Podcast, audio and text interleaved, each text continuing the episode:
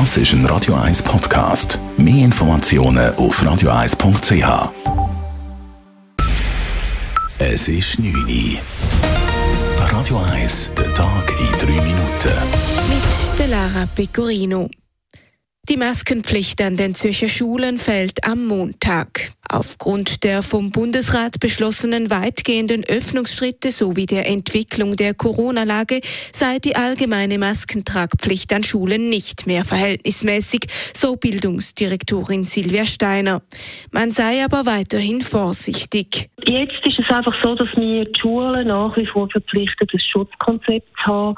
Die Schutzkonzepte beinhaltet klare Regelungen in Bezug auf, auf Lüftungen, auf Hygiene, äh, Vorschriften und äh, wir möchten gerne mit, mit diesen Schutzkonzepten auch versuchen, den hohen Infektionszahlen begegnen. Die Zertifikats- und Testpflicht in den Gesundheitseinrichtungen bleibe vorübergehend aber bestehen, so der Regierungsrat weiter.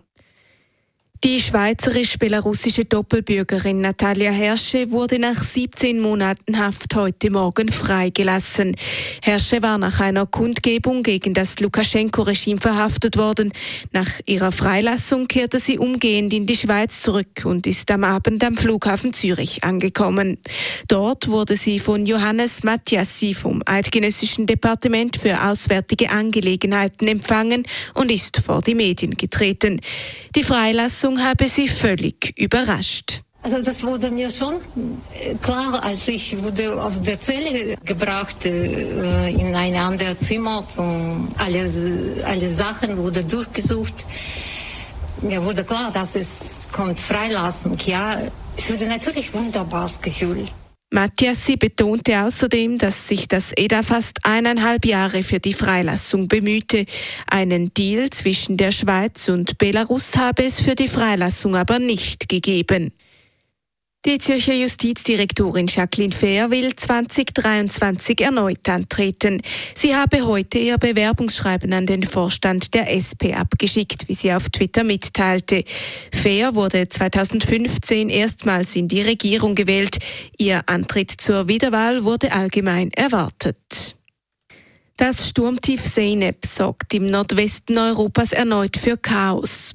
Heute haben Länder wie Großbritannien und die Niederlande die höchste Warnstufe ausgerufen. Es bestehe Lebensgefahr durch herumfliegende Trümmerteile, haben etwa die Behörden in London gewarnt. Die Niederlande berichten von mindestens drei Todesopfern. Auch Deutschland verzeichnet Todesopfer. Außerdem ist der Zugverkehr stark eingeschränkt. An den Olympischen Spielen in Peking hat die Schweiz die Medaillen 13 und 14 gewonnen.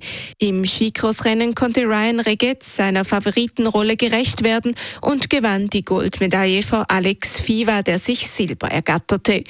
Die beiden Schweizer zeigten einen restlos überzeugenden Wettkampf. Vor allem im Final waren sie eine Klasse für sich.